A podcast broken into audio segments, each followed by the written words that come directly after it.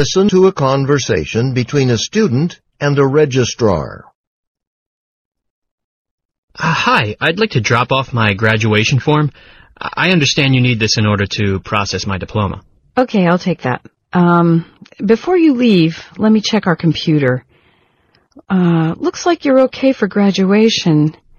And, hmm. Actually, I'm getting a warning flag on your academic record here. Really? Yeah. Let's see what's what.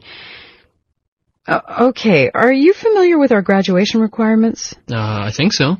Well, then you know you need 48 credits in your major field to graduate and at least 24 credits at the intermediate level or higher. Also, after your second year, you have to meet with your department chair to outline a plan for the rest of your time here. In the past, we also issued letters before a student's final year began to let them know what they needed to take in their final year to be okay. But we don't do that anymore. I definitely met with my chairperson two years ago. Uh, he told me that I needed eight more courses at the intermediate level or higher in the last two years to be okay. Uh, so, I'm not sure what the problem is. I, I made sure I got those credits. Unfortunately, the computer's usually pretty reliable. So, I'm not sure what's going on here. It could be that I've taken two basic courses, but coupled both of them with uh, field experiences. Mm, what do you mean? Well, I could only take intro courses because uh, there were no intermediate level courses available for those particular topics. My chairperson told me that if I did independent field research in addition to the assigned work in each course, uh, they would count as intermediate level courses.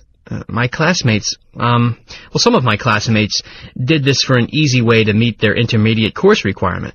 Uh, but I did it to get the kind of depth in those topics I was going for. As it turned out, I really enjoyed the fieldwork. It was a nice supplement to just sitting and listening to lectures. I'm sure that's true, but the computer's still showing them as basic level courses, despite the fieldwork. Uh, I'm not sure what to do then. I, I mean, should I cancel my graduation party? No, no reason to get worried like that. Just contact your chairperson immediately, okay? Uh, tell him to call me as soon as possible so that we can verify your fieldwork arrangement and certify those credits right away.